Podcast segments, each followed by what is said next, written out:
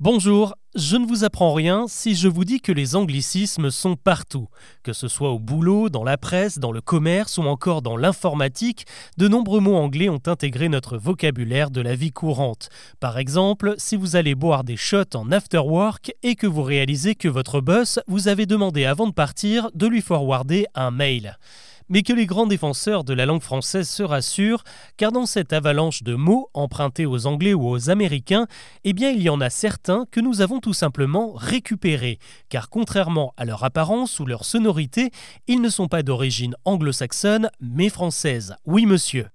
Le premier de la liste, c'est le verbe flirter, qui semble tout droit venir du verbe anglais to flirt, qui signifie draguer ou charmer. Oui, sauf que les champions du romantisme, c'est bien nous. Et la preuve, c'est que les Anglais nous ont chapardé ce mot qui provient en réalité du verbe fleureter.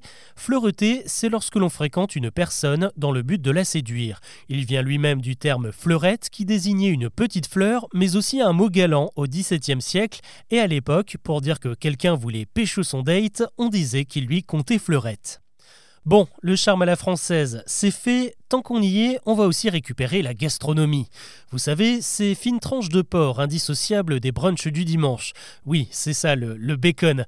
Eh bien, vous auriez raison d'appeler cela le bacon, car avant de changer de prononciation, c'était un mot très répandu dans les cuisines françaises du XIIe siècle pour désigner justement un morceau de lard fumé. Un autre mot bien de chez nous, même s'il n'en a pas l'air, c'est le mail. En France, c'est ce que l'on dit pour parler d'un courrier électronique, mais chez les anglo-saxons, c'est le courrier tout court.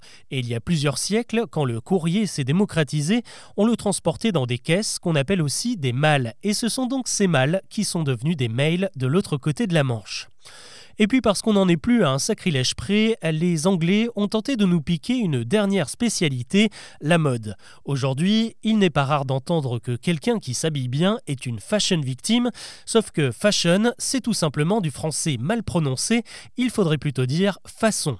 La façon, c'était autrefois l'art de créer des vêtements raffinés, le savoir-faire des maîtres couturiers français, et on nous a tellement envié ce luxe que la façon est devenue la fashion. Enfin, l'une des pièces indispensables pour être fashion justement, c'est le jean denim, qu'on appelle désormais un denim tout court.